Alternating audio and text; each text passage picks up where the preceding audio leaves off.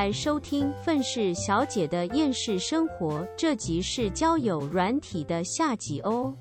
我不不知道你有没有经常遇到这种男生，是他们就是会一直据点你，可是我心里就想说，大家用交友软体。一定都是想交朋友，或者是想找男女朋友。那你如果不好好的稍微学习如何跟人家交流的话，你到底是要怎么交到朋友，怎么交到男女朋友？我真的是很难想象哎。其实，呃，好吧，我我我必须说，就是那个会拒点别人的，应该大部分都是我。但我不是故意的，因为我我就是有的时候我会觉得，其实传讯息很累。就是我我我其实是一个社交对我来讲是一个很耗能量的事情。说真的，然后就是其实我我之前玩交友软体的时候，我跟其中一个，我只有跟一个网友见面过，然后其他的顶多是换赖。嗯，换赖之后就变成写信。嗯，就变好像 古早的时候人家。就是在寄信的那种方式，啊，哦，但是也都没有见面，对。然后其实我我我不知道啊，因为我会觉得，我觉得我我之前就是跟一个见面的呃交友软体上的朋友，就是有出去吃饭过，然后相处还蛮开心的。但后来就是有一天，就是在跟我以前的同事们聊天的时候，他就说，其实交友软体上你遇到的人，就是他的品性啊，还是什么之类，你。都没有办法确定啊，因为他身边没有其他人可以询问，或是可以了解他本身到底是怎样子的人。那后来我就想说，哎，对，确实就是，说不定他是可能不是单身，然后在玩交友软体，或者怎样，什么非常各种可能性都有。然后我就觉得啊，这种事情对我来讲很麻烦。就我后来就觉得，渐渐对交友软体就有一种，嗯，可能有的时候工作需要吧，或者是。无聊，但是后来真的觉得说，那就对我来讲就变得有点消消磨消磨了。哦，我我我只能这样子讲啦。我有一段时间也是那个样子哦。如果大家不知道的话，我现在的男朋友是在交友软体上认识的。恭喜恭喜！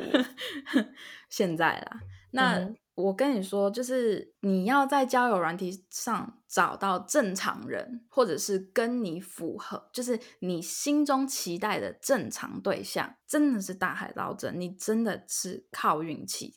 其实就是现在我可以这么讲啦，而且我觉得，如果你是因为无聊没事做的原因去使用交友软体的话，我觉得你的期望值会非常的低。就是你对这个东西的期望基本上是零，所以你玩起来才会这么的美丽。可是当你仔细问你自己之后，说好，我现在用交友软体，我的目标就是我想要找到男朋友，我想要找到一个朋友，或者是我想要找到另一半。就是如果你给你自己设立一个目标的话，其实我觉得使用交友软体起来会，你会比较认真。那你认真一点了之后，你的心态不一样了。你不是那种摆烂的心态，而是你是一个就是我有目标性的。虽然你你当然你的目标性不能太有攻击性啦，就是你不能跟所有人讲说什么，如果你不想要谈一场认真的恋爱的话，滚开。就是 不要这个样子，就是我们有我们自己的目标，可是大家同时也要想到感情、友情或者是就是爱情这种事情是两个人之间的事情，所以我们还是要将心比心一点，就是稍微为别人着想一点，不要这么极端。只是我们自己是有目标性的在玩交友软体，你这样子的话，你的心里的那种打击就不会这么的大，因为你的心态摆的很正。嗯，懂。我我我后来发现，我身边蛮多年轻。人他们使用交友软体都使用的非常好，而且他们很会用交友软体聊天，然后我就觉得超级厉害，很佩服。因为因为其实我是一个就是 好像真的 不太会，其实也是说有点就是我我个人会有一个想法，就是说在交友软体上就是聊天聊那么多，那见面的时候要讲什么？很奇怪的一个想法。我你你这种想法，其实我觉得。还蛮多人会担心的，就怕尴尬，对，怕尴尬，就觉得说，哦，我们在手机上聊这么多，那见面会不会很奇怪，或者是见了面会不会就是没话讲了之类的？可是其实我觉得，因为其实我个人是见了蛮多的。见过蛮多次我在网络上认识的人，所以我觉得其实你刚开始会担心是没错，但到了现场了之后，其实就还真的还好。但是，但是你当然期望值真的不能放太高，因为有些人真的会跟照片里面长得不太一样。那那我想问哦，就是我我觉得应该是说交友软体有分各种不同等级跟层次。对对，因为像像我前阵子认识的一个朋友，他他好像就是加入一个蛮高层次的交友软体，里面的人全部都是比较稍微成功一点的人士，就是学历啊或者什么职业都有被挑选过的。那你觉得哪一些交友软体的品质是比较优良的？没有没有没有没有这种东西。就是真的没有这种东西。我跟你讲，任何的交友软体里面都一定会有心怀不轨的人。所以你用你觉得或者是评价再好的交友软体，你都有可能遇到坏人，你都有可能遇到不好的人。你不能因为说哦，我现在用一个比较高品质的。交友软体，然后你就卸下心防。我跟你讲，学历高、长得好，或者是什么什么什么的，有认证过头像，并不代表他的人品就没有问题。人品这种东西没有办法做鉴定啊，你懂吗？是你要自己。亲身跟他就是交流过，亲身跟他就是独处过，或者是一起出去过，你才能大概的去看哦，他目前的人品怎么样？那如果他之后做了好的，或者是变得好一点，或者是更坏什么的，那你才知道他的人品有问题还是没问题呀。所以，嗯，大家在使用交友软体，不管是任何交友软体，就算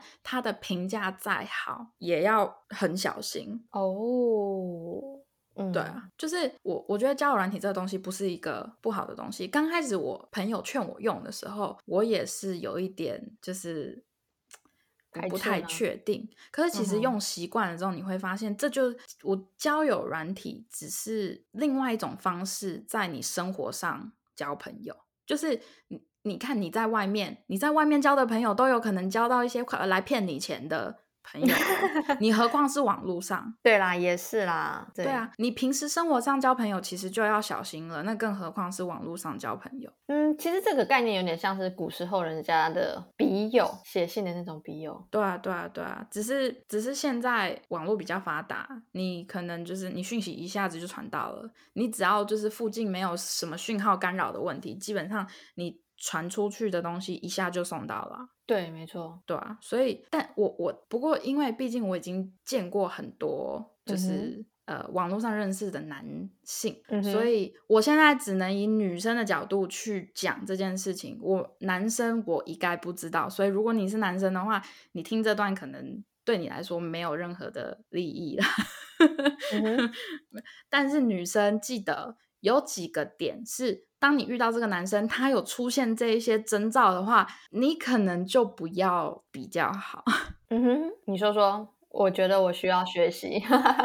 第一个是他一直在你面前，就是讲说他之前的感情经历有多坎坷，这感觉就是在博取同情。对，当他开始就是，例如说，呃，你们不管是你们见面之之后。还是那个你们在交谈的时候，多多少少双方一定会聊到感情，这个没有关系。他如果只是讲说，哦，他跟他的前任就是呃分手的方式没有很开心啊，就是他们分手的很吵得很凶的那一种啊，所以他如果只是带过那就算了，或者是如果是他开始抱怨他的前任，或者是他开始抱持。抱怨他以前的感情的话，是你开口问的，OK？是你一直问他的话。那这个就还好，可是如果是他自己开始讲，而且是不愿意停的那种，就是一直讲说，哎，我现在使用交友软体，就是因为我前几段感情就是都不好啊，然后就是我上一个女朋友劈腿啊，然后或者是我怎么样怎么样怎么样，就是他一直不断提到他的前任，或者一直不断的去提到他的感情生活有多么的不顺利的话，这种真的是尽量不要啦。我目前就我目前遇过的，只要是一直在抱怨以前感情的人，而且是停不下来的那一种，这种真的不能要，因为就代表说他们的情商有问题。嗯，而且改天如果你跟他分开的话，他就是抱怨你了。对对对对，而而且而且再加上的就是说，那就代表说。他还放不下他的前任，嗯，你懂吗？但但我会觉得感觉很像是那种，就是博取同情，然后就觉得自己好像是受害者，情对对对对对对，也是也是。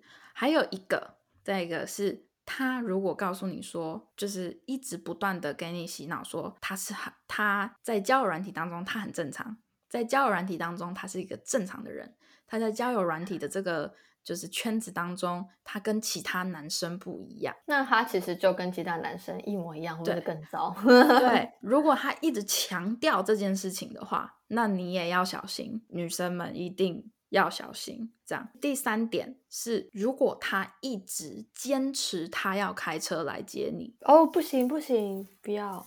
大大家请记得，确实有一些女生，你们住的地方可能交通不方便，但你永远要记得，不要让男生来接你，真的不要。除 非，除非你已经很确定，哦，你已经跟这个男生出去过好几次。你觉得自己是安全的，那之后他来接你，我觉得这不是问题。可是如果你们出去第一次，他就一直说要来接，你可以，或者是你可以用一种方式测试啦，就是你可以跟他讲，他如果说，哎，我那我去接你好不好？就是因为毕竟有一些比较绅士一点的男生，他们还是会觉得说要开车接女生，那这没有关系。可是你可以讲说，哦，没关系啦，我是真的可以自己去，就是。什么之类的？如果说你跟他讲我可以自己去，可是他还是很强硬的硬要接你，那我觉得你就要小心。可是如果他就他的反应是说哦，那如果你真的想要自己的话，那那没关系。可是如果你就是之后想要我接你的话，那你再跟我说。如果他的态度是这样子，我觉得就应该还好。哎，可是你知道我我之前第一次使用交友软体的时候，就是。就是我唯一见面的那个网友，那有一天他就他就说，哎，那我送你去上班，早上的时候，嗯，那我就说好啊，然后我就就他就真的载我去上班，因为其实也没有到很远嘛，我觉得没有到非常远。然后我这件事情我就跟我我的朋友讲，然后他就说你跟他见面几次？我说没有，今天第一次见面。他说你疯了吗？你神经病？你坐他的车？我说哦，对啊，载我去上班啊。他说：“你就不怕他把你就是载到哪里还是什么之类？我我不知道，因为我当下其实也没有什么其他，就是说，哎，哪里有问题？因为我觉得说去上班，如果他没有把我载到公司去，然后我没有打卡的话，公司人一定会找啊，那事情就不要扛了，就是我的人身安全就有问题，所以他不可能会这样子做，就是不会冒这个风险。我心里是这样想。然后但我朋友说啊，就就算事情不要扛了，但是你人怎么样了，也回不去啦。”对啊，对耶，对，所以所以真的不能这样。我我也这样子做过，刚开始的时候，可是我事后就觉得，其实这样子真的很危险。所以自从那之后，我基本上我见任何人，我都是自己开车去。我就说没关系，我有车，我就说我自己开车，我比较安心。哦，像我第一次就是跟我现在男朋友出去的时候。第一次跟他见面的时候，他就有说：“哎，要不要我去接你？”然后我就说：“没关系，我自己开车。”他就说：“啊，可是那一间餐厅是在他家附近，他觉得不好意思，他就觉得说我要开这么大老远的车去他家附近，这样他就觉得说他想要来接我。”我就说：“没有关系，我觉得我开我自己的车我比较安心。”然后他就说：“哦，好，那。”你如果想开车的话，那你就开。我到了，我到了之后，他一刚开始我们认识的时候，其实我也多多少少有问过他以前的感情，他会讲，可是他就直接讲说。哦，我上一个女朋友确实是蛮疯的啦，可是我们不谈这件事，就是她不想谈，她就说以后我想讲我会告诉你，可是我现在不是很想提到她，嗯哼，然后我也不会再继续问了，我就想说算了，然后他也从来没有跟我抱怨过女性，嗯，OK，记得哦，就是他不抱怨感情，可是如果那个男生会抱怨女性，那也是一个很大的问题，可是他也不会跟我抱怨。我刚开始的时候其实更害怕，因为。我觉得他有点太正常了，就是他太符合我想象中的正常，所以我就觉得很害怕，我就觉得他在藏什么。所以刚开始的时候，我跟他，做的好难哦。我跟 他 相处的时候，我也超小心的。嗯，对我就很怕。他就是哦，一得到他想要的东西了之后，整个人变成就跑掉了，就直接跑掉。哦，我懂你的意思，就直接消失。网络上很多这样子的，哦就是这个男生一得到他想要的东西，他就会直接人间蒸发，就会直接消失。所以女生真的要，你你，我觉得你你应该有确认过他不是射手座才跟他出去，所以应该不用那么担心。那你 知道他之前还跟我开过开过一个玩笑。我跟你讲，他跟我开过一个玩笑，他就我就问他说你是什么星座，他就说你猜，然后我就说我我不会猜，我真的猜不到，我只是问好玩的。然后他就问我说，那你先回答我一个问题，我就告诉你。然后我就说好，他说我最讨就是问我我最讨厌什么星座，嗯，然后我就说如果硬要选的话，我讨厌巨蟹，嗯，然后他就说你为什么讨厌巨蟹？然后他就一直问我说为什么巨蟹有什么缺点什么什么东西？然后就让我开始有点担心，说他是巨蟹座，然后那个什么他就说没有啦，跟你开玩笑的，我是。处女座，然后我就说哦，我就说你真的吓到我了。然后他就说，说不定我现在又是在跟你开玩笑，其实我是巨蟹。然后我那阵子 就是被他搞得非常的烦，可是他确实是处女座啦。嗯，对啊，处女座就是有时候白目，有点机车机车，对对，就是 处女座的低级趣味没有啦，也不算低级啦，就恶趣味，恶趣味。对，其实有很多。这些叫什么？我不知道中文叫什么，可是英文叫 red flag，就是红旗，红红就是底线的问题吗？就是危险，就是例如说来了，就是我的不专业英文小教室。OK，好，没关系。red flag 是如果直翻就是红旗的意思，可是同时也有一个意思是，就是你在危险发生之前，就是注意到的一些讯危险，不是注意到的一些危险点，就是你。看到这个点就是一个 red flag，就是你就是觉得说要注意了，这样这就叫 red flag，大概啦。反正我我解释有点不专业，你们大家想知道自己上网查。简单来说就是危险警示的意思啦。对啊，反正真的大家使用交友软体一定要小心。当然，我其实还有更多就是可以分享的一些故事，可是你知道，我们不需要一定要在这一集里面讲完所有东西啊。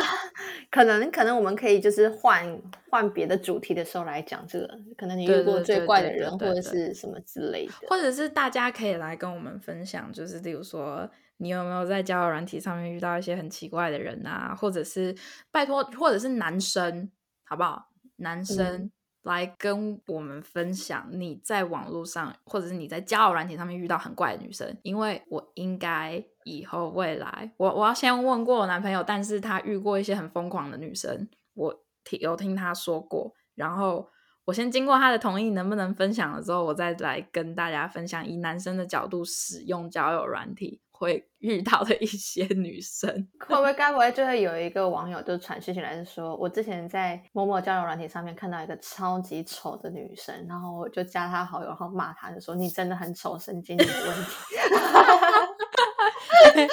那他就对号入座了。那哎，那他就是骂你的那个人嘞，你可以给他骂回去啊。对我出来就是出来。当面谈来聊一下，看我到底其实还是蛮正常的啦，没有丑成那个样子，没有丑成。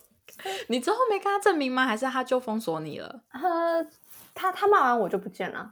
哦哦，就我就觉得也只是为了骂你，跟你 match。对，然后就然后就不见了。我就觉得 OK fine，反正也只是一个实验，对啊。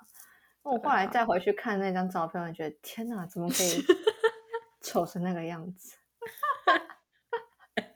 我已经不太记得那张照片长什么样子了。嗯，没关系，不用记得，真的。好啦。反正我们今天只是小小的分享一下我们使用交友软体的一些经历，跟一些就是经验分享。那大家在使用任何的社群媒体或者是交友软体的时候，还是要多加小心。你自己讲的话，你就是约出来之后，你的自身安危一定要多多小心，千万不要去一些就是人很少的地方。对对对对对对。哦，还有一点是。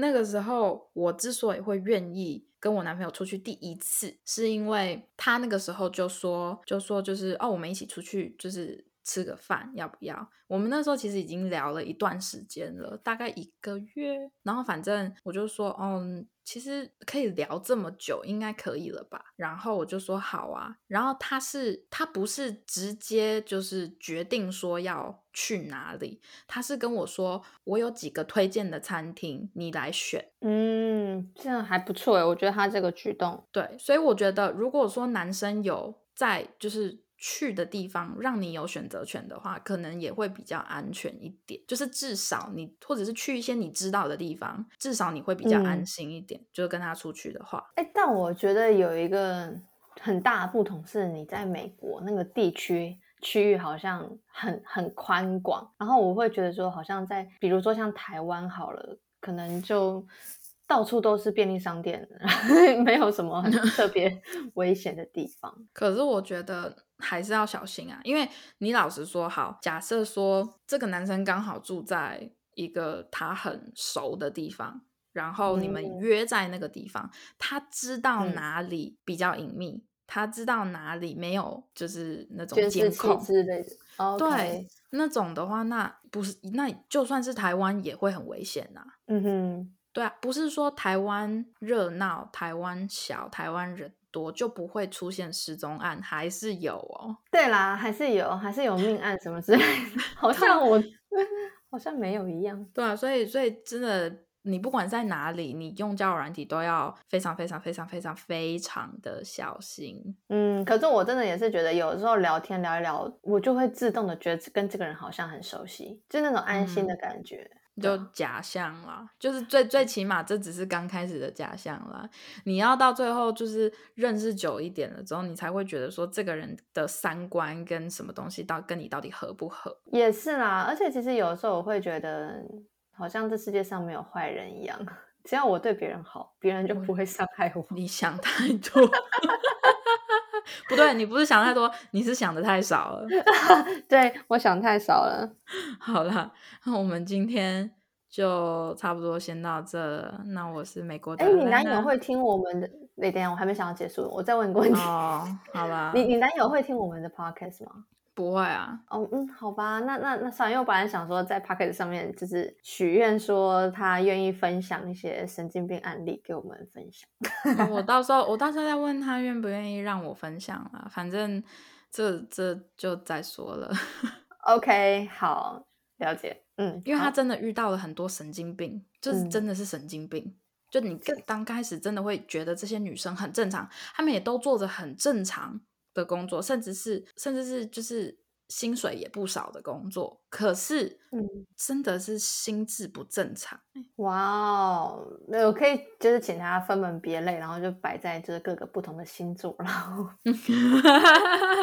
哎，我跟你讲，有一个最夸张的是双子，哦，可以期待，我觉得好像可以放一下，先去问他。